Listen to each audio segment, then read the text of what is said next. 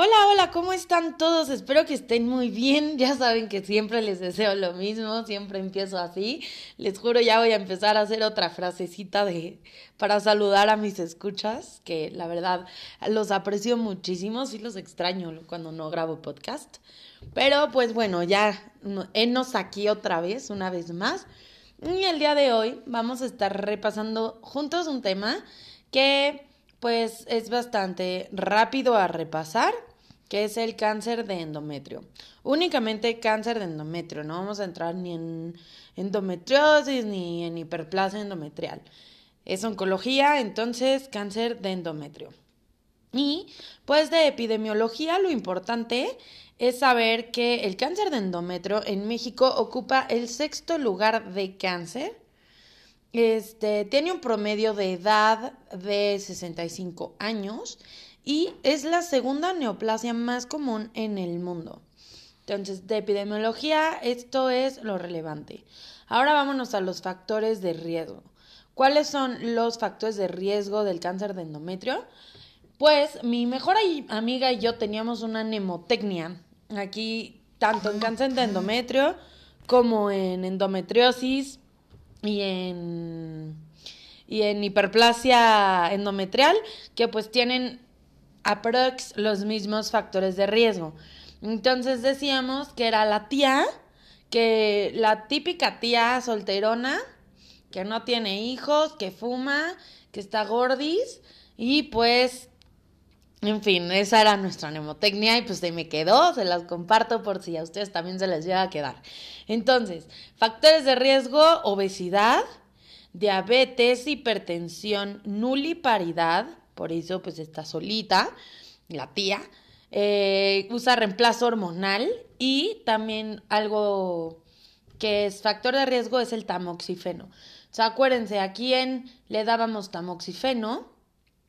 A las que tenían cáncer de eh, mama y eran premenopáusicas. A las postmenopáusicas les dábamos letrozol. Entonces, ok. Bueno, muy buen repaso también de cáncer de mama. Ahora vamos a seguir con la histología de cáncer de endometrio. Aquí, la lesión premaligna, pues es tener una hiperplasia endometrial, ¿no? Y eh, ya el cáncer de endometrio, el tipo más frecuente es el adenocarcinoma endometroide. Ok, ahora de cuadro clínico. Pues el cuadro clínico típico que te van a pintar es un sangrado que, pues anormal, en una señora ya postmenopáusica, con dolor pélvico y no hay anormalidades en la exploración física. Si la exploración física te la pintan normal, piensas más en cáncer de endometrio, con una señora ya postmenopáusica, etc. Ahora, ay, perdón por las notificaciones que llegan. Eh, las voy a intentar quitar, lo prometo. Pero bueno, sigamos. Para tu diagnóstico, para diagnosticar cáncer de endometrio, pues lo primero que tienes que hacer es ver el bueno, hacerle la exploración física, todo eso, y hacerle su ultrasonido para ver el grosor endometrial. Y el grosor endometrial es de más de 5 milímetros. Todo esto es basado en la guía de práctica clínica. Y hacerles una biopsia endometrial. En el cáncer de endometrio también tenemos una escala de Figo. ¿Cómo en qué otro teníamos escala de Figo? En el cáncer cervicuterino.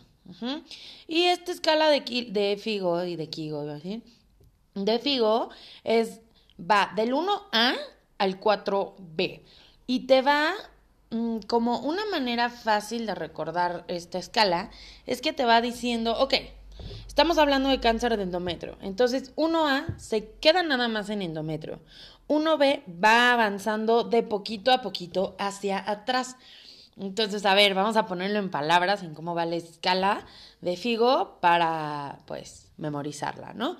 Entonces, 1A se queda en el endometrio. ¿Por qué? Porque estamos hablando de cáncer de endometrio. 1B sigue siendo 1, entonces sigue estando en el endometrio, pero ya está avanzando porque ya es la letra B, ¿no? Entonces ya es más de la mitad del endometrio. Ahora, dos.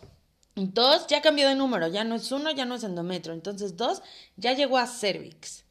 Tres A ya llegó, además de cervix, a serosa, a nexus. 3B ya llegó a vagina, ya avanzó mucho más. 3C, pues ya se propagó a los ganglios. 4A, ya el 4 ya es otro, es otro nivel, entonces quedamos que se va haciendo como hacia atrás. Entonces, en 4A ya llegó a vejiga y a colon, y en 4B ya hizo metástasis a distancia. Entonces, si analizamos así la escala de Figo, es un poco más fácil poder memorizarla que si nos la aprendemos así tal cual de memoria, porque evidentemente no nos la vamos a acordar en el ENARM.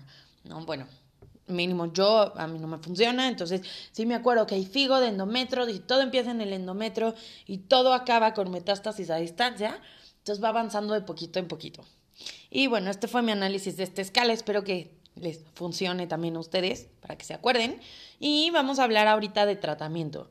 Entonces, el tratamiento se hace histerectomía de primera línea cuando pues tienen paridad satisfecha o salpingoforectomía y también se les da quimio o radioterapia. ¿A quiénes les vas a dar radioterapia?